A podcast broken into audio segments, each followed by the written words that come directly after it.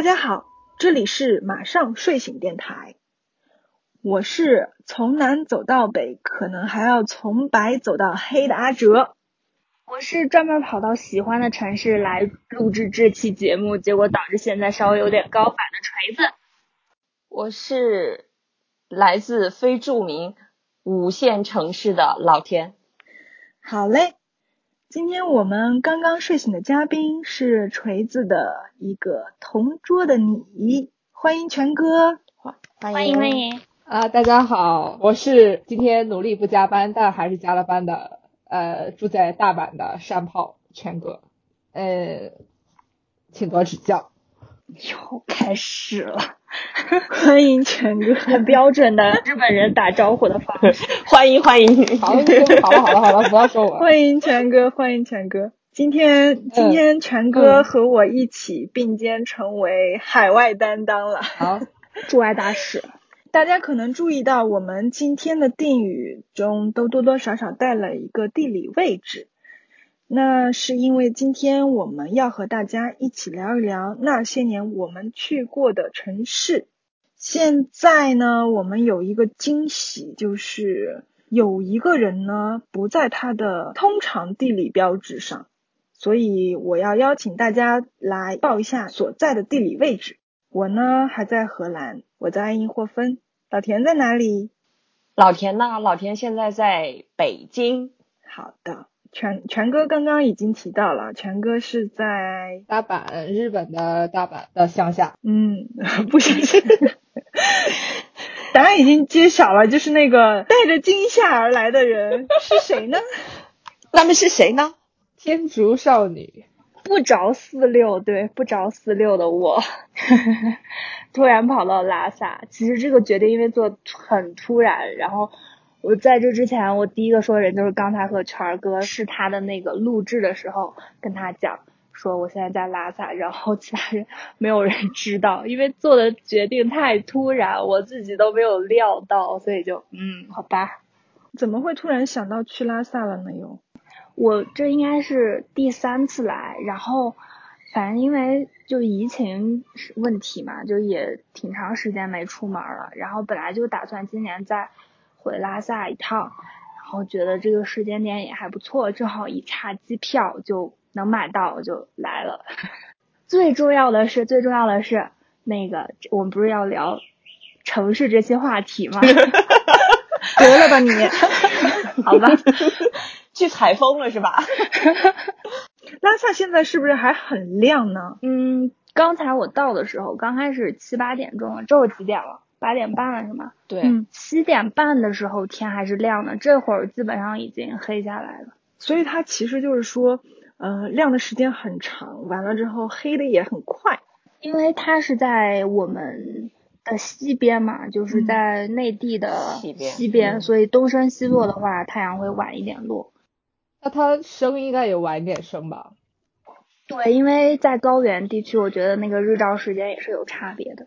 因为我记得以前在呃甘肃那边玩的时候，他那边就是就是人们的夜生活时间很长，他们的那个一天过得非常长，要到晚上嗯、可能八九点钟大家才出来吃午吃晚饭，九点钟的样子，对，然后一直吃到十一点，就是烤串儿啊，然后在外面吃，哦、嗯。对对，真的是。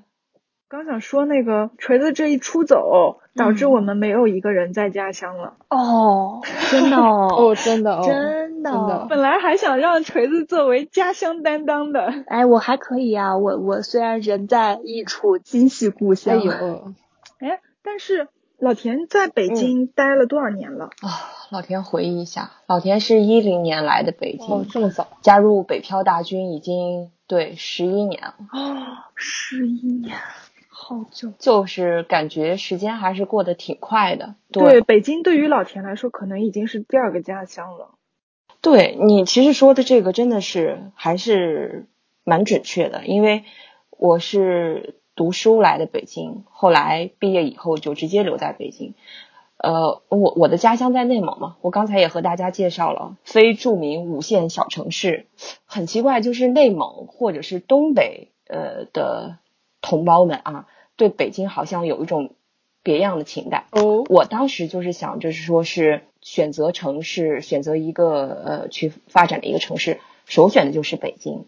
北方的人好像对北京还是有一种特别的感觉，北京就是一个神圣的一个城市吧。没错，我觉得就是从我这些年的经历来说，因为我自己本身是一个，嗯、江南人，算是南方吧，对，江南，嗯我是苏州人，但是，嗯、我之前在西安住过一年半，在北京住过一年。我在北方的这些时间当中，有一个非常明确的感触，就是当一个中国北方人，嗯。他提到说要去一线城市发展的时候，他更多的指的就是去北京发展。他要去一个大城市发展，他就是去北京。是的，但是很多南方的人，嗯尤其是我们江浙沪、江 浙沪江浙直接沪灌进去了。江浙一带的人、嗯 提到那个就是要去大城市发展，嗯他一般指的就是上海。对对，但是还有一个地方，一个一线城市，它是嗯、全国都会说去一个一线城市发展，都会也会提到那里就是深圳。哦真的是这样，就是它好像并不是说真的是南方和北方，嗯大家心里面的那个固有的那个标志性的城市。对新生的对新兴的一个选择吧。对新选择，没错。反正这两年周围好像是就是说要去深圳发展的人越来越多了。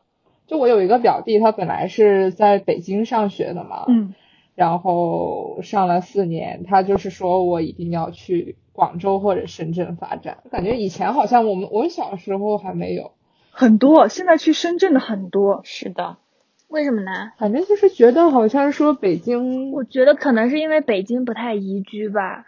对大家都是这样说，就说不宜居，比如说房价太高了，或者是那个空气不好啊，或者就是说太这个人际关系嗯。太靠人际关系了，然后所以说觉得想去新兴的城市嗯。去发展一下，嗯，是。就感觉周围挺多这样的人的。对，嗯，说到宜居这个话题，我觉得什么叫做宜居呢？嗯。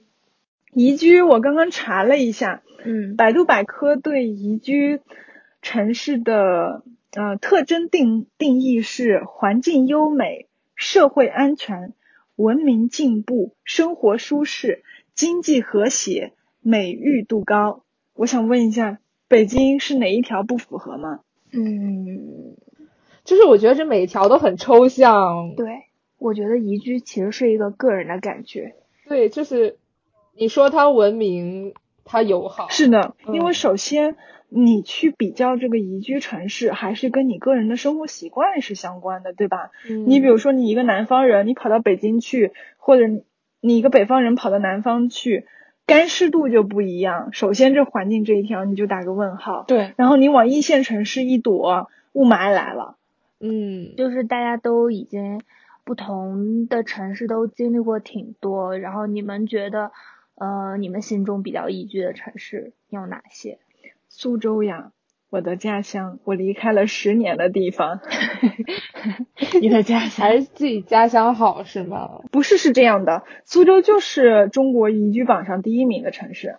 嗯是这样的，就是它是排在第一名的城市，且由于是我的家乡，我并不反驳。嗯对，茶哥你呢？我吗？刚刚全哥，你是觉得我说实话，我我不觉得我们家就是我们是河南南阳嘛，在我所认知的范围，应该属于三四线城市吧。嗯我的感觉不是说就是他吃的不好吃，或者是说他呃人不好，就是我就是关于衣食住行这些，是我从小从这儿长大嘛，我就非常习惯。但是，但是我长大以后嘛，我就发现的是，如果我要是真的考虑要在这个城市就是永远的生活下去的话，呃，就包括你找工作，包括你以后说想要什么机会，都是需要有这个，就大家公平竞争的这种要素，跟其他大城市比就少很多。比起讲实力来说，就是找这个熟人是一件非常重要的事情。就是人情，就一定要有人情在。但你不觉得你这个说法其实有点悖论吗？比如说有一个城市，它是人情文化很重的城市，但是你又恰巧是这个城市的本地本地人，你是拥有这个人际关系的那个群体呀。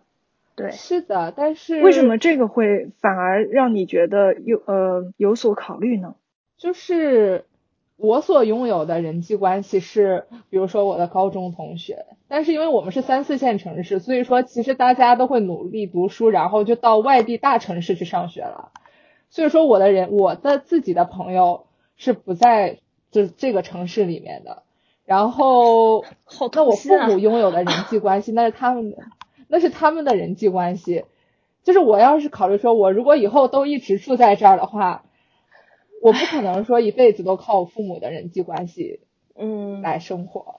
其实我觉得权哥说的这个问题不是他个人的，我觉得是当代就是很普遍的一个青年人的困境，就是大家通过考学考到其他城市之后，很大一部分群体会有这个困境吧。嗯，是的，我怎么记得河南南阳是一个，就是我怎么感觉我好像在什么古诗词学到哎呀，卧龙凤雏，南阳诸葛庐，西蜀子云亭。陈公耕于南阳，苟全性命于乱世，不求闻达于诸侯。对对对，我我就是我就觉得出师表我反正就是当每次你们提这个城市，我就觉得很耳熟，所以我一定要问一下，肯定是我小的时候学过。其实我和权哥还不太一样的一点就是，其实南阳不属于我的家乡，因为我小时候没在这儿长大。啊，对，因为我小时候因为父母工作的关系，然后嗯先是在呃徐州，然后在山西大同，啊，嗯，生活到十几岁，然后小学快升初中的时候，嗯，回南阳开始上学，因为我爸是部队的嘛，然后就是。啊，那你之前在那些城市哪个城市待的最久啊？嗯，山西大同，但是因为是部队，它其实是在山里，也不是在县城，就真的是在山里。我真的是山里长大的孩子，怪不得你总是喜欢跑到山里去。对，归属感，这才我真正内心的故乡。其实，其实我想说的就是，我爸妈回到河南的原因，就是因为考虑到我上学的原因嘛。然后这其实就是从一个小点放射到大点，就是到这个城市，其实就是想比较过平稳的生活，就结婚生子，然后这一个流程，就是嗯爸妈肯定就是不是属于那种想要，比如说去深圳或者北京，嗯、就像权儿哥刚才说的，年轻人想在那里闯是的，是这样多的的。机会，就不同的嗯选、不对不同城市的选择，其实就是对自己的一个人生的规划吧。哎，锤子是我朋友圈的旅游达人，啊，对，我觉得他走过的地方实在是太多了。还好吧。是的，真的是这样。嗯，我觉得就好像是莫名其妙，就他又在外面，然后他又在那里享受别的城市的人情风土，我特别羡慕。这就真的是那种就是去一个我听都没有听过的地方，或者是让我自己去，我肯定是不会自己去的地方，比如呢？比如拉萨，说去就去了。嗯，对，就这种说说走就走的。在锤子心里面，哪个城市是最美的呢？嗯，我觉得对我来说没有最美的城市，不一定说最美吧，哪些？因为我现在还是国内去的比较多嘛，然后，嗯、就国内来讲，藏区是我比较喜欢的。其实大家对藏区有一个理解，呃，错错误的理解，就是包括前段时间因为丁真比较火嘛，大家一直以为丁真是西藏的，就一提到藏区，好像大家第一反应就是西藏，其实并不是。你包括甘南也是藏区，然后川西也是藏区，四川是不是也对有？对，是的，四川也有，然后云南、青海这些地方就是都有藏区，然后这些地方我基本上也都去过，然后都很喜欢。就而且不同藏区其实它的嗯风情也是不太一样的。文化差异。对对对，也有那个他信的那个佛教也有差异，然后还蛮有趣的。所以你是对那个藏文化感兴趣吧？倒也不是，我可能就是对高原比较 感兴趣，海拔一高，整个人就非常的开心。上头是吗？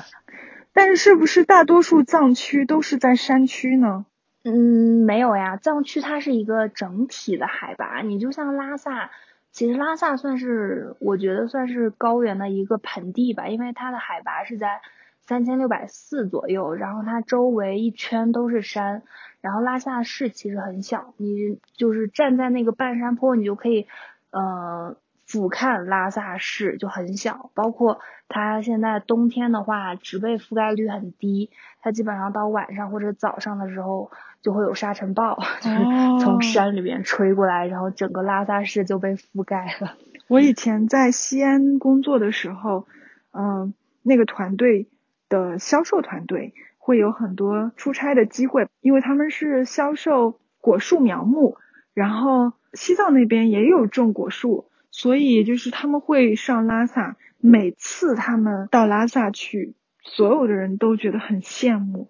我觉得那个地方就是在很多人心里面是一个非常纯洁的。如果说每个城市都有一个颜色的话，在我的心里那个地方就是纯白的。对对对对对，我觉得真的就很神奇。可能是因为大家一直被“高反”这两个字吓怕，还是就是拉萨这两个字本身就有一种。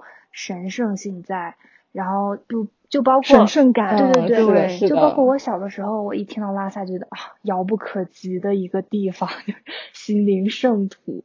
但是你真正来了，也就嗯，就你刚才说你要打，你要在拉萨打滴滴的时候，我其实挺惊讶，因为我觉得他们应该是牛车，就就是就是纯。纯天然，然后拉萨这两年变化还是非常大的。你第一次去拉萨是什么时候？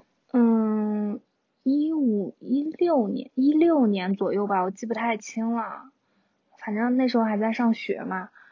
然后那个时候来，包括第二次来，然后中间又隔了两年，然后包括现在这次来，就感觉差别一次比一次大。就逐渐变成了一个，我上次来还没有肯德基呢，这次来已经有肯德基了，就在附近。对，我觉得可能也是因为中国地大物博嘛。对，我们在读书或者说受教育的过程当中，也不断的就是在书书本上或者说是电视上，嗯，学习到、了解到中国的各种不同的地区、不同的地貌以及呃这些地区的文化。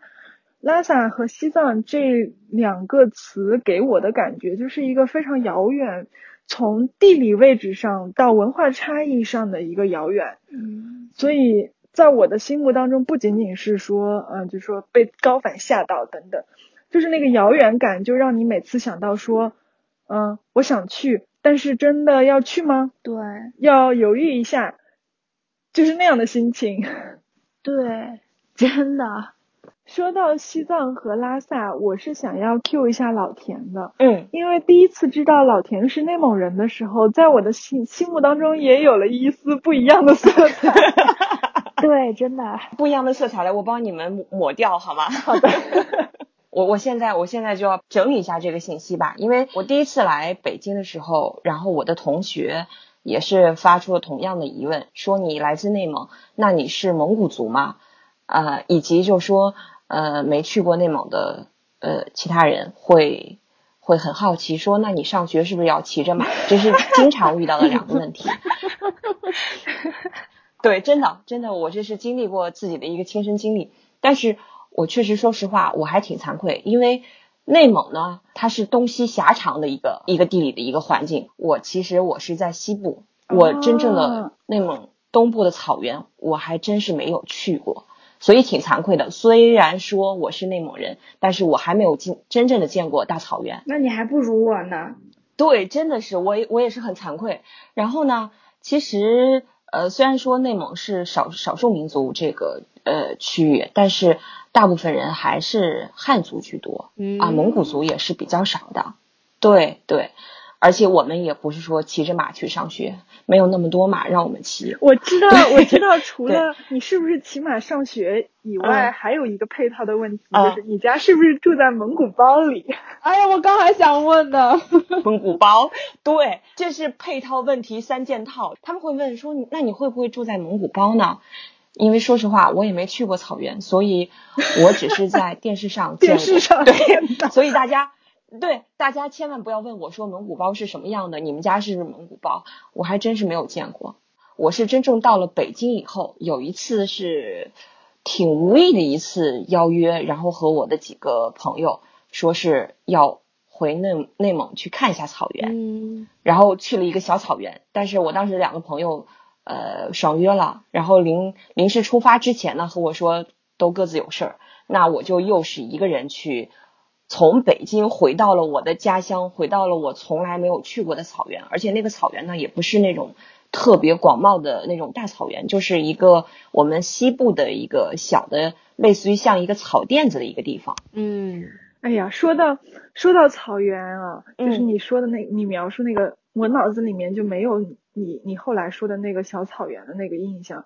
就是对于我来嗯说，拉萨就是白色的，内蒙就是绿色的，就是绿色的风绿色和褐色。那个褐色呢，就是古诗词里写的那种，就是风吹草低见牛羊的那种，就是对对对对对，就那个感觉，就是一片绿色，然后上面是蓝色，然后斑斑点点的褐色和白色，这就是我对内蒙的印象。你你这个描述真的是太美了。然后我回去以后，我也是第一次感受，我觉得唯一给我一点最大的一个震撼就是，草原上的天空真的是高呀，真的是很高。因为我们在城市生活久了以后，你很难发现那种呃宽广，对宽广呃辽阔以及那种星星点点的呃星斗，我是很少很少看到那种场景的。然后，但是去了草原以后，因为当时是有一个篝火晚会，篝火晚会结束以后，所有这个草垫子上的呃人们都是呃入睡了，安睡了。然后你再去看那个天空，周围一片寂静，但是你就发现那个天空离你特别远，然后就是星星点点的那种小星星一闪一闪的。当时就觉得哇，这个整个的一个人的心情就特别的安宁。我觉得那一刻好像是我和我的家乡情感联系最为深刻的一次，因为我我我之前、呃刚才开头的时候呃阿哲说，那北京是属于你的第二故乡了，确实是如此。因为什么？我觉得内蒙在我离开北京之前，我对他的感情的那个积淀或者是那个积累的那个那个情感的联系是比较少的，因为我我我是一直想出来的，对。但是就是回到草原以后，就回到我我不太熟悉的一个具有呃内蒙代表的一个地方的时候，你才真正发现了哦，原来内蒙很美，真的是很美。虽然还不具有代表性，就是一个很小的一个一个草甸子，但是就觉得还是挺美的。那一刻发现，就是你和你家乡的联系还是刻在这个血液里头的吧。你发现你是一个内蒙人，嗯挺好的。你是描述的这个感受，其实我也有些类似的嗯感觉吧。嗯我不知道大家对苏州的印象是一个什么样的印象，可能也就是园林还有古镇，嗯但实际上苏州并不完全是这样的。即使你说传统苏州的话，在我的脑海里面，也是我小时候住过的那种弄堂，那个对于我来说是最传统的印那个苏州。嗯我觉得那个文化，嗯，因为现在基本上已经消失了，它可能有点像就是现在比较流行的那些平江路，嗯但是更像平江路周围的那种，呃，延伸出去没有什么游客的那些小小街小道，嗯。就是很安宁的，嗯。然后生活气息非常重的，就是乡间邻里，没有乡间了，城间邻里的那种、那种感觉。然后上水井里打水，然后衣服就晾在晒场上，就是那种那种感觉。嗯。但是呢，嗯、因为我自己本身小的时候有一半的时间是生活在古镇上的，就是我说的，我外公外婆是住在古镇上的，嗯所以我还是有一部分那样的感觉的。自从我上了嗯上学以后吧，尤其是上了中学以后，就是时间少了嘛，去古镇上的，然后慢慢的就对苏州的印象就转化为就是非常现代化的那个那个感受了。嗯，所以有的时候我在书上读到的是古镇的时候，我才真正的才把这个古镇的印象和苏州两个字画上等号的。啊。否则的话，对于我来说，可能就像老田的那个，就是嗯，从小长大的那个环境和他一样，就是不是大家所印象当中的那个形象，并不是说小桥流水人家没有这样的概念。对，其实我觉得我听完这个最大的感触，包括我今天从机场到市拉萨机场到市区，有一个很大的感受，就是全国各地城市都趋同化了，就不管在什么地方，嗯。都是一个趋同化的过程。你包括从建机场，嗯。然后建商场这些嗯。所谓现代化城市的标志性东西，一旦建立出来，因为你如如果要在城市，它肯定一定要是在一个相对空旷的地方，类似于这个拉萨，就它在一个相对平坦的地方，然后在这个基础上建立起来的城市，它就是趋同的。嗯然后我今天在车上能想到的比较特殊，为什么大家都喜欢重庆？就是它是一个很特殊，就是它依山而建，就不管它改造成什么样子，它的土楼变成嗯现代的建筑，它的特色都在。对对对，嗯它的城市，你不管从这个十楼进去，然后从另一个楼的一楼出去，就是嗯它有它的神奇所在。我觉得重重庆就是它的魅力的最大的地方就是这样。但是照你这么说的话，苏州也有自己的地理特点，就是它是在水上的，不能说是在水上吧，就是它的水河特别多。哦但是呢，它和重庆有一个明显的区别，就是技术发展过后，建桥是一件非常容易的事，不能说非常啊，我们毕竟就是它是需要费工费力的。嗯但是相对于说移山而言，它肯定是更容易的一件事情。对对所以在我现在而言，很多人他已经感受不到这个河流的存在了，它依然是存在的。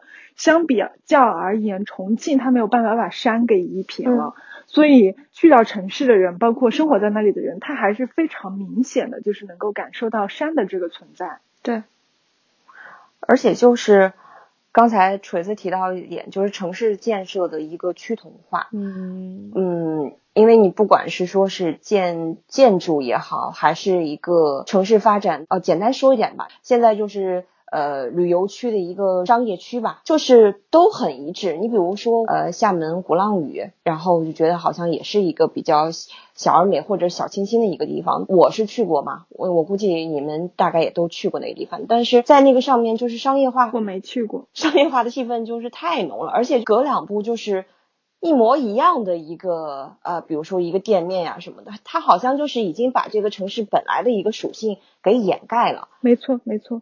对，然后你再回回头再说北京，其实北京的胡同的一个呃文化也是它一个城城市的一个基础吧，嗯。但是现在也是发展这个呃旅游呀、商业呀，然后就是一模一样的店面，它就是在一条胡同里头，然后建起来，对，整个会把你这个原本的它那个气质就冲淡了。所以我我其实刚才又想到一点，就是我去呃新去一个城市的话，我是很少去那种商业区呀，或者是呃很网上去呃叫耳相传的说，哎去哪儿要一定要去哪儿呀？我一般是会找一些很很生僻或者是很冷门的地方，我去要深入到那种的，比如就像呃阿哲说的，像那种弄堂本地人那种生活里头，我觉得是真正之到那个环境里头，虽然你不能说百分之百的去感受到这个城市的一个呃氛围或者它的一个气质，但是你走到那里头，你会你会有意无意的被那个氛围去去感呃去去带动吧，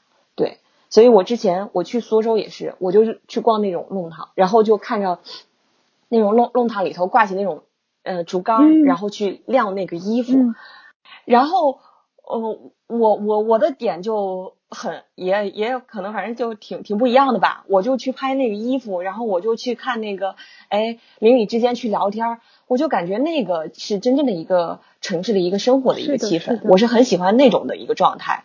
对，就是老田提到的这个很有意思的点，就是，嗯，嗯，锤子刚刚说很多城市都趋同化了，是这样的，就是尤其是新新发展的那些商业区啊，或者说是居居民区啊，都是很一样的。但是每个城市都，尤其是特色比较呃浓厚的这些城市，像苏州啊，像西安啊，像刚北京啊，反正就是各种就是文尤其是文化文化气息很重的这些城市，市政上会很努力的想要去保留这些区域，嗯，会有一些古城区这样这样的区域存在。对，但是呢，由于它划定了这个区域是我们的文化保护区，对，所以就直接就相当于说点明了这个区域就是如果谁要来旅游的话，就往这个区走。嗯嗯，然后就出现了老田所说的，就是有一些以本地文化特色和历史特色为背景的商业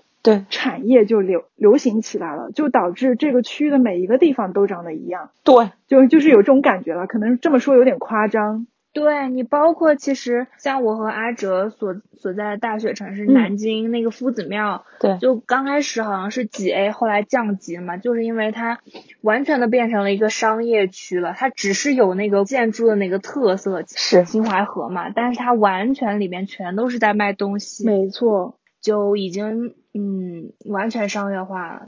没错，没错。我觉得就是，哎呀，夫子庙这个地方，嗯，从我读大学的时候，那都好久以前了，我就不怎么去，我就觉得这个地方可没意思了。就是，嗯，就是商圈，对，就是你去了以后，你并感受不到那个氛围，然后那些唯一你能稍微有一点，嗯、感受到历史氛围的地方吧，站满了游人，就是那种感觉。真的真的，那因为录制时间过长的原因呢，城市的这一期话题呢会分为上下两期节目进行发布。我们上半部分呢就准备到这里啦，千万不要忘记再回来听我们的下一期节目哦。那我们今天跟大家分享城市就分享到这里，然后呢，嗯、由于城市引出的很多话题，大家也可以在不同的渠道跟我们分享。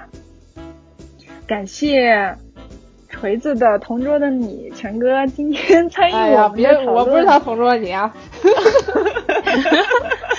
当场肉麻，行吧，不是就不是肉麻吧。